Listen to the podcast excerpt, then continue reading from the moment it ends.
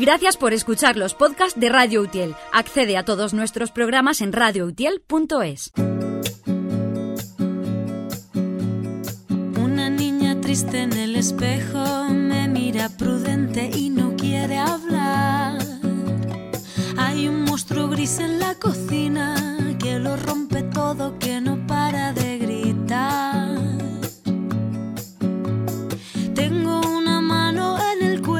Mañana es 8 de marzo, Día Internacional de la Mujer, y hoy llenamos nuestro estudio con, con mujeres que nos tienen muchas cosas que contar, con uh, unos proyectos en, en marcha eh, para visibilizar precisamente, eh, entre otras cosas, a la, a la, mujer rural. Tenemos con nosotros uh, a Estela Laserna, que es eh, técnico de la Unidad de, de Igualdad de la Mancomunidad del Interior Tierra del Vino, a Soraya eh, Moret, eh, que es eh, técnica de Farmamundi, y a María Vigo, que es participante en el proyecto que se pone en marcha en nuestra comarca y también eh, escritora. A las tres, buenos días. Buenos, buenos días. días. Estela, día 8, Día Internacional de la Mujer, ¿por qué sigue siendo necesario reivindicar cosas? Buenos días. Pues bueno, en primer lugar, el 8 de marzo es un día que nos invita a la reflexión y sobre cómo se ha ido avanzando eh, tras la lucha feminista y el esfuerzo de muchísimas mujeres eh, a lo largo de, la historia. Y también para no olvidar que debemos de seguir con esa lucha a día de hoy.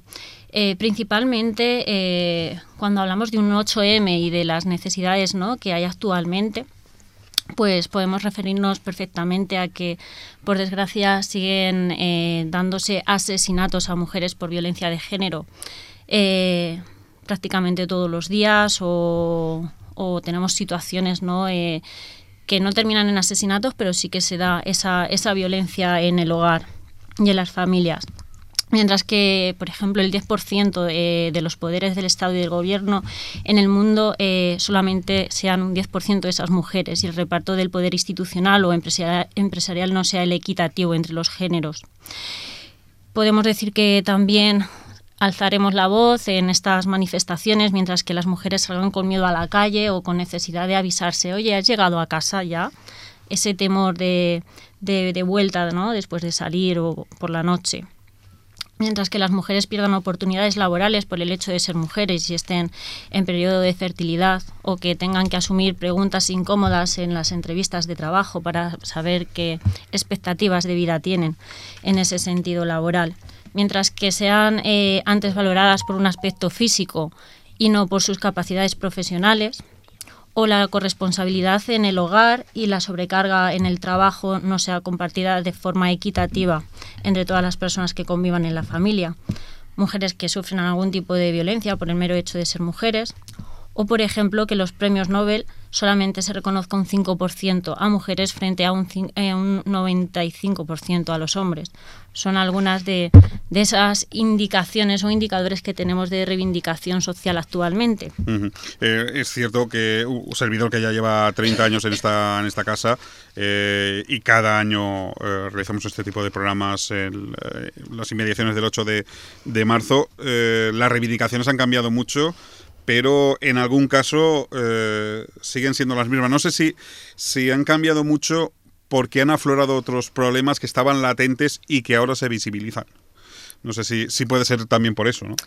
Sí, sí, ya te digo que eh, lo que hemos eh, mencionado anteriormente pues son algunos de los indicadores, no solamente eso, sino también en, en los estudios, en las auditorías, en los planes de igualdad que se están haciendo actualmente en todas las empresas, vemos que eh, oscila entre un 10 y un 30% menos los salarios de las mujeres por el mismo trabajo. Uh -huh. Entonces, pues son esas pequeñas eh, esos pequeños detalles los que marcan la diferencia y por los que, alzamos la voz invitamos a, a, todas las personas a que nos acompañen mañana, día 8 de marzo, a las calles hasta que consigamos una sociedad libre de violencia de género e igualitaria.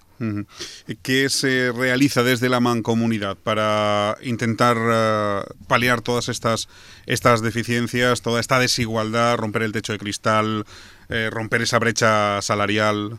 Pues desde la Unidad de Igualdad y en, todos los ayuntamientos de, nuestra comarca, de Mancomunidad Interior Tierra del Vino, se están impulsando diferentes actuaciones, eh, sobre todo en, temas eh, educacionales, en talleres a, a institutos, realizando los planes de igualdad municipales y de los propios ayuntamientos, fomentando y creando herramientas como son los protocolos de coordinación municipales entre todos los agentes claves y profesionales de la zona.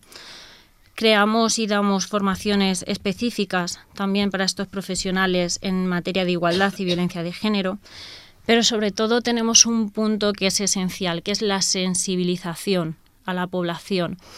Y, para ello pues es muy importante la participación de, las mujeres de nuestra comarca, ¿no? de donde se alza esa voz y, demos eh, voz a las mujeres rurales que tienen un papel imprescindible. hoy en día.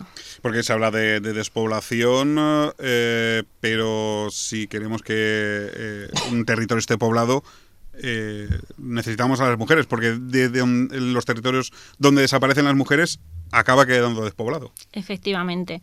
Somos el 50% de, de, la población, somos mujeres, somos visibles.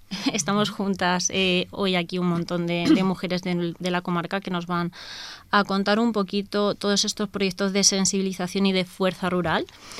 Y, nada, agradecerles desde la Unidad de Igualdad todo el, trabajo que han realizado y que estén ahí día tras día.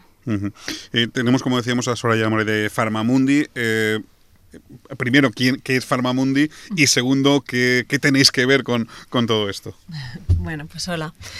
Eh, Farmamundi es una entidad que lleva ahora este año cumple 30 años trabajando por el derecho a la salud, pero de una manera integral, ¿no? Y, y, bueno, pues en ese, en ese ámbito de acción eh, quisimos hacer algo para acompañar procesos de transformación que, que, ayudaran pues a realmente poner en valor el papel de las mujeres en el rural y también, como comentabais antes, eh, la importancia que tienen ¿no? a la hora de poblar un territorio de manera saludable, con calidad humana y en, en recursos y en todo lo que aporta la mujer. ¿no? Y, bueno, en esa línea iniciamos ya el año pasado este proyecto que se llama Mujeres Visibles, que se realiza en esta comarca y también se está realizando en la comarca del Rincón de Ademuz, con otro grupo de mujeres que tenemos planeado este año encontrarnos, las dos comarcas, y conocernos y compartir todo lo que hemos vivido y experienciado en estos dos años, que ha sido mucho y muy bonito. Y, bueno, pues ahí andamos en este camino que nos está aportando mucho y que esperemos que siga aportándonos. seguimos con mucha ilusión, muchas eh, ganas. Siempre, siempre hablamos de la visibilización del papel de, la mujer. Eh, pero estamos hablando de un entorno rural. No sé si esa invisibilización es diferente en el medio urbano que en el medio rural. Yo creo que sí, es diferente porque la vida es diferente, con lo cual los trabajos son diferentes y la manera de, enfocar y de planificar la vida es diferente en una, en una ciudad que, en un pueblo y ahí hay muchas tareas que quedan invisibilizadas. ¿no? Luego os contarán las compañeras, pero sí, no es lo mismo. Hay algunas cosas que, que, son mejores, ¿no? A nivel de salud, por ejemplo, el entorno natural que tenemos aquí, todo esto es mejor, pero bueno, también hay otros puntos específicos a los que hay que, sobre los que hay que poner mirada, ¿no? Para poder afrontarlos como toca. Quizá en el medio rural esa doble jornada eh, es eh, más larga y, y, más dura, sobre todo las, eh, aquellas mujeres que eh, también eh, trabajan en, eh, en, una explotación agraria o ganadera, ¿no? Precisamente es, más larga y más dura, ¿no? Esa, esa doble jornada. Es más doble, sí. y tenemos, como decíamos, también con nosotros a, María Vigo, que, que participa en este, en este proyecto. María, ¿Qué es lo que habéis hecho en, en este proyecto de, de, Mujeres Visibles? Muy buenos días. Pues bueno, yo voy a hablar desde mi punto de vista de usuaria feliz de este proyecto. Y, voy a intentar resumirlo rápidamente porque ya la compañera ya lo ha dicho. Lo que más recuerdo, sobre todo el año pasado, eran dinámicas en las que nos han ayudado a entender la salud de manera integral, porque lo que era evidente era la salud física, en la cual tú vas al médico porque te duele algo y te receta tal cosa, ya está. Luego la salud mental, que está, sigue estando muy estigmatizada, pues también eh, forma parte de esta salud integral. La salud social y la salud emocional, tanto la social como la emocional, está muy olvidada. Entonces, eh, nos ha ayudado esa integración a ver la diversidad de, de la salud, del concepto de salud. Mm, dichas dinámicas, dichos juegos, que son juegos al fin y al cabo, nos sirven también para el autoconocimiento, que era otra tarea que las mujeres tenemos desde siglos, olvidadas porque hemos estado más ocupadas conociendo a la familia, ayudando a la familia, cuidando a la familia, entendiendo a este. Y no hemos encontrado un espacio de autoconocimiento. Nos hemos preguntado qué le pasaba a todos menos a nosotras mismas. Eso también nos ha ayudado mucho. Luego, una unión entre compañeras. Una cosa muy importante, integramos la, la diversidad de las mujeres. Gracias a las compañeras migrantes hemos tenido un conocimiento en primera persona. Y nos hemos, porque muchas veces el conocimiento se queda en lo intelectual y no es suficiente. Entonces, al que ellas nos han contado cosas, al llorar con ellas, al emocionarnos con ellas, hemos podido empatizar, que es mucho más importante que saber, porque hasta ahora sabíamos, pero no habíamos integrado lo que es ver a una compañera y, y que te cuente eso. Entonces, eso nos ha ayudado mucho también. Hemos conocido también herramientas de la comarca a nivel saludable mediante unos paseos, una parte del proyecto que era salir a conocer la comarca, que a todas, yo creo que a todas, ya hablo por todas, se nos habían pasado desapercibidos, tanto los recursos institucionales como los recursos naturales, como los recursos humanos. Y y yo creo que este año ya, pues Soraya va a tener más, más datos para contarnos lo que estamos haciendo este año, los proyectos que tenemos este año. Eh, ¿Cuáles son esos, esos, proyectos, Soraya? Bueno, eh, en verdad también lo podrían contar ellas, pero eh, porque son las protagonistas y estamos haciendo lo que ellas proponen hacer y lo que a ellas les apetece y les motiva y considera que, que vale la pena poner en valor y visibilizar. ¿no? Entonces, de momento tenemos planeadas eh, unas, unas sesiones, una, bibliotecas humanas las llamamos, ¿no? Y es que cada mujer se va a convertir en un libro y a los libros no se les juzga por la portada. Van a toda persona tiene algo importante que contar.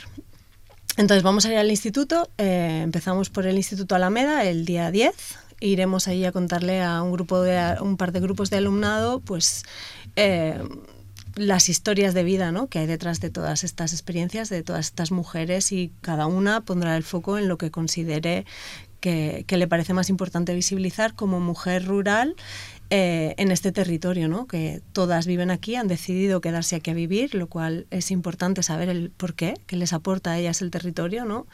y, y, destacar las, las experiencias que, que, manifiestan la importancia de su papel en, en la vida del rural. ¿no?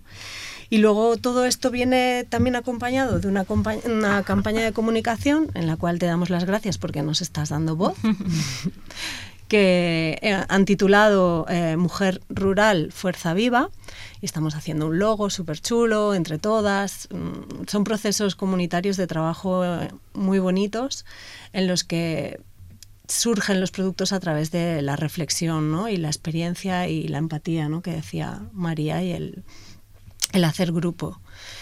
Y, bueno, y luego estamos ahí indagando, ¿no? Estamos analizando todo lo que hemos averiguado sobre la salud de las mujeres en la comarca hasta ahora y bueno, pues ya, ya os iremos informando de los resultados que estamos sacando y la idea es que no se quede ahí, ¿no? La idea es hacer propuestas para seguir avanzando, que contamos ahí con Estela y con todas las entidades de la comarca que están apoyándonos. La verdad es que estamos muy contentas y pues ahí vamos a seguir alzando la voz. Eh, porque em, en este mundo de tanta comunicación uh, virtual, eh, verse cara a cara, eh, juntar a gente de, de diversas de diferencia uh, de social, de diferente edad, intergeneracional, uh -huh. de diferente actividad profesional y, ver que a lo mejor eh, la, los problemas con tantas diferencias, los problemas son muy similares o son iguales, eh, eso también eh, imagino que, que, ayuda a impulsar el proyecto, ¿no? Sí, buscar esos nexos en común, ¿no? Por los cuales podemos luchar juntas, porque luego mm, nuestras batallas diarias cada una tiene sus peculiaridades, pero sí que hay unas, unos puntos de lucha en común donde podemos hacer fuerza, ¿no? Y donde podemos unirnos para, para hacernos oír. Pues si os parece, vamos a hacer una pausita para la publicidad y enseguida entramos a, conocer experiencias de, mujeres eh, en este proyecto Mujeres Visibles. Muchas gracias, Paco. Gracias. Gracias. Y tras esta pausa comercial vamos a, saludar ya a nuestras invitadas eh, que nos van a eh, explicar qué es este Mujeres eh, Visibles y Mujer Rural Fuerza, Fuerza Viva. Sigue con nosotros María Vigo y se incorporan Paquita Arroyo, Merche Jiménez y Diony Piota. a las cuatro Buenos días de nuevo y bienvenidas a, Radio Utiel. Buenos, días. Buenos días. Buenos días. Eh, eh, María, cuéntanos, eh, ¿en qué consiste este proyecto que lleváis en marcha? Bueno, pues ahora te cuento, Paco. Primero dar las gracias por, por esta oportunidad y por esta voz que nos ofrecéis. Y luego contarte que, contarles a los oyentes que somos un grupo de mujeres que surgió de un proyecto de Farmamundi denominado Mujeres Visibles en el Territorio Bobal que nuestro nombre, como tú has dicho, en estos momentos y para determinados proyectos es Mujer Rural Fuerza Viva y que este 8 de marzo, Día Internacional de la Mujer, pues venimos a celebrar nuestra doble condición como mujeres y como mujeres rurales. Nuestros nombres son Paquita Arroyo, Merche Jiménez, Diony Piota y una servidora, María Vigo. Y nos gustaría empezar con un tema común y antiguo, más viejo que lo negro, que es el trabajo histórico de la mujer en la agricultura y la ganadería, desde la antigüedad hasta nuestros días, porque es un trabajo que no ha sido reconocido, ahora empieza, ni retribuido, pero que siempre ha sido una parte importantísima de la economía en el medio rural y del sustento familiar. De todo esto, y en primera persona, nos hablará, por ejemplo, desde su experiencia, nuestra compañera Paquita. Entonces, Paquita, cuéntanos tu experiencia. Pues mi experiencia es que normalmente yo trabajaba cuando me casé, trabajaba con ir al campo, íbamos a vendimiar, cuando veníamos de vendimiar tocaba todo lo que había que trabajar, mi marido se iba al bar y los niños y todas las cosas, entonces mi trabajo no era para nada era remunerable. Y entonces, pues, aparte de todo eso, luego después mm, eh, yo vendía conejos, para, los mataba para poder sustentar, para ayudar a la casa y normalmente no me, me he atascado. Eh, un, trabajo doble, ¿no? Un trabajo doble, exactamente. cuidar de, lo, de los hijos. De los hijos. De la familia. De la familia y de todo. Eh, trabajé en todo, en, en, matarlos, en venderlos, en vender patatas, cebollas, eh, aceite, hacer trueque de todas las maneras y mi trabajo nunca estuvo remunerable para nada, para nada. Mm. y, y como, como apuntaba María, no reconocido. No reconocido, para nada.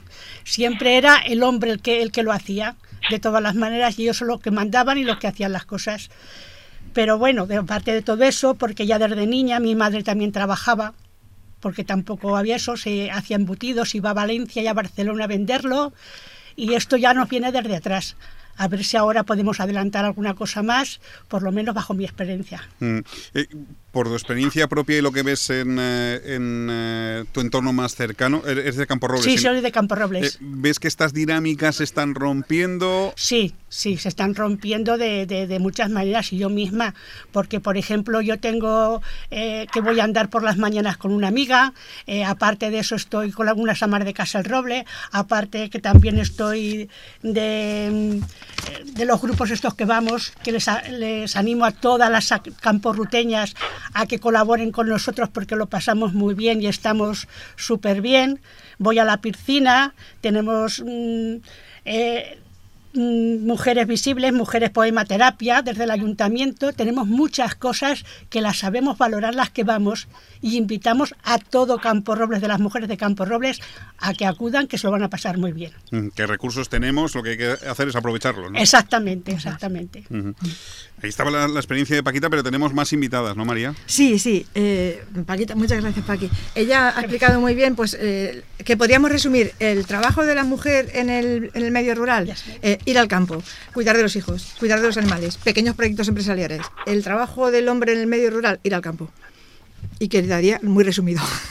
Entonces, eh, Merche nos va a hablar, si, te parece, Merche, de, las consecuencias que ha tenido esos trabajos no pagados, no reconocidos, no visibilizados, tanto el, del, medio rural, ya ha hablado Paqui, pero Merche nos va a hablar también del trabajo de los cuidados. Siempre hemos sido las mujeres las grandes cuidadoras, las también, igual que en el trabajo rural, las no reconocidas, las no reconocidas, y eso ha derivado en unas enfermedades. Y adelante, Merche, cuando quieras. La consecuencia del trabajo no remunerado del campo y de los cuidados, mm. enfermedades e invisibilidad. Pues como ha contado Paqui, históricamente la mujer ha trabajado en el campo, ha trabajado con el ganado sin percibir ninguna contribución porque el titular siempre era el marido o un familiar y ese trabajo no remunerado ni, ni, visibilizado eh, era se daba por hecho porque siempre eh, quedaba dentro de la familia. Pero aquí en la mujer rural, en nuestra comarca, eh, también hay otros trabajos que para la mayoría de la gente son invisibles y estoy hablando de la limpieza y de los cuidados, las cuidadoras, las limpiadoras y las cuidadoras, que siempre las he llamado las siempre olvidadas. Eh, en el caso de, este sector, de este, eh, este colectivo tiene un porcentaje muy alto en enfermedades derivadas de, de sus labores. A día de hoy sigue siendo un trabajo no remunerado, un esfuerzo no reconocido por sus empleadores y junto a la incertidumbre que eso supone está también el miedo a enfermar. Porque una baja supone quedarse sin sustento. Eso lleva a seguir trabajando con muchos dolores y mitigándolos con fármacos. No cobras porque no trabajas y como no se ha estado de alta tampoco la administración a veces ayuda. Eh, las personas, a ver, eh, entre estas enfermedades, muchas enfermedades, una muy común es el síndrome del túnel carpiano. Eh, se origina en el área de la muñeca y ocasiona un gran dolor, que con el tiempo se puede convertir en una lesión permanente. Se produce por ocupaciones o actividades repetitivas. Si no se trata, aparecerá debilidad y atrofio en músculos de la mano y al final acaba intervención quirúrgica pero también podemos hablar de la rizartrosis, que es una lesión degenerativa muy frecuente en la mano. Las estadísticas dicen que la mitad de las mujeres mayores de 70 años sufren esta patología. La artrosis, por supuesto, que es el desgaste de las articulaciones, afecta manos, caderas, rodillas, columna y es muy frecuente en mujeres a partir de los 55 años. Luego te podemos hablar también de las operaciones de, rodilla, donde se tienen que implantar prótesis. Estas son algunas de las enfermedades físicas más comunes entre este colectivo, pero faltan las que afectan a la salud mental. La enfermedad silenciosa y estigmatizada de la que ahora se habla con más libertad, pero de la que aún se siente vergüenza porque se sigue viendo como una debilidad no permitida por la sociedad. La más común, por ejemplo, entre las cuidadoras es el síndrome del cuidador. Es un estado anímico de agotamiento físico y mental. Y hablaríamos también, por ejemplo, de la devoradora de almas, que es la depresión. Esa enfermedad fantasma que es más general de lo que se piensa. Eh, precisamente ser cuidadoras también eh, es una tarea eh, que se os ha dejado exclusivamente a las mujeres. Sí, el porcentaje de hombres es muy, muy, muy bajo, por no decir casi nulo. Y además también tenemos, mm, eh, eh, María, eh, mujeres migrantes, ¿no? Sí, sí. De, de, hecho, este espacio no sería real si no contásemos con el protagonismo de una compañera migrante que son las grandes cuidadoras actualmente y son las que están asumiendo estas necesidades, las que están llevando a cabo estas necesidades. Gracias, Merche. Merche ha hablado mucho de las, de las, de las enfermedades físicas, ha hecho una muy buena exposición, pero hay otro tema que es el, las situaciones de vulnerabilidad a las que se encuentra, en las que se encuentra una mujer migrante. En este caso de las mujeres también hay una especie de jerarquía eh, cruel, ¿no? Que si eres mujer lo tienes más difícil que, que, un hombre, pero si eres mujer y rural, un poco más difícil. Si eres mujer rural y pobre, más difícil. Y si eres mujer rural, pobre y migrante, estás jodida. Porque tienes que pasar por situaciones de desprotección absoluta. Entonces, eh, yo, a mí me gustaría dar paso a Dione, porque Dione nos puede hablar en primera persona de, todo este mundo que, es bastante desconocido y, hay bastante falta de empatía. Uh Dione, cuéntanos cuáles son esas situaciones de vulnerabilidad. Sí, buenos días. Mi nombre es Diony Piota, soy hondureña. Hace ocho años que resido aquí en España y seis años de estar aquí en Utiel. Desde que llegué aquí he trabajado en el cuidado de personas mayores. Y me he dado cuenta lo invisibilizado y el poco valor que se le da a nuestro trabajo. A mí no me ha pasado, pero en ocasiones me reúno con amigas y cuentan lo mal que son, lo maltratadas que son en su trabajo, donde se les niega a veces la comida.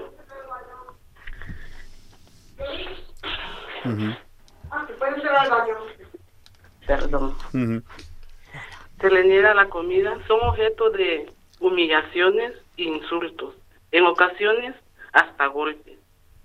Una de ellas contaba que la señora con la que ella trabajaba tenía un gato, ¿verdad? Y, y que ella siempre iba a comprar comida para el gato y la señora pues lo mejor para el gato, ¿verdad? Pero a la hora que ella le decía que quería que comprara algo para aquella comida, como le, renegaba mucho. Y me hacía gracia porque ella decía, mira, yo no quiero que me quiera como el, más que el gato, pero por lo menos que me quisiera como el gato y yo pudiera comer igual que come el gato. Me hacía mucha gracia y es la realidad, la realidad que, que se vive. Y yo siento que nosotras, las mujeres migrantes, en su mayoría, como en todo el mundo, hay buenas, sabemos buenas, sabemos malas, ¿verdad? pero en la mayoría damos un trato de calidez a nuestros usuarios brindándole mucho amor y respeto. Pero bueno, no todo es malo. Yo en lo personal también he encontrado personas maravillosas que me han dado me ha dado mucho gusto trabajar con ellos. Con la primera familia que trabajé cuando llegué aquí a España, me apoyaron mucho, me sentí como parte de su familia. Me dieron la oportunidad de estudiar y así pude hacer el graduado de secundaria pues ahora esperamos, esperamos y confiamos que nuestro trabajo se haga más visible y valorado, que realmente nuestro trabajo no se que realmente el trabajo que hacemos nosotros, el amor que le brindamos a nuestros usuarios, ese trabajo no se pagaría ni con todo el, dinero del mundo. Pues muchas gracias por darme la participación.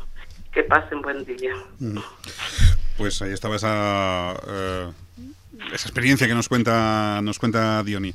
Eh, María, cuéntanos más cosas. Pues nada, yo agradecer a todas mis compañeras su participación y sobre todo pues esta sinceridad y, me gustaría proponer pues dar un mensaje de esperanza y terminar con, una sensación un poco más positiva y, con una frase sería mujer no estás sola, hay un montón de recursos disponibles. Paquita ya ha hablado en su primera intervención de esos recursos disponibles. Eh, yo puedo hablar en nombre de la compañera Ana de Sinarcas de los recursos que que, tiene Sinarcas, como aparte de Mujeres Visibles, las amas de casa, talleres de memoria, fútbol femenino. Y, le doy paso a Merche para que nos cuente los recursos de Utiel. Pero el resumen es, mujer no está sola, júntate. Merche, cuéntanos. Pues aquí prácticamente en Utiel, en todas las asociaciones, cofradías, bueno, gente que se reúne, hay grupos siempre de mujeres. Eh, podemos hablar, por ejemplo, de la APU, la Peña Popular, la Asociación Serratilla, las cofradías, eh, la Asociación de las Velas. Eh, también, por ejemplo, está el grupo de costura de la Asociación Héroes del Toyo.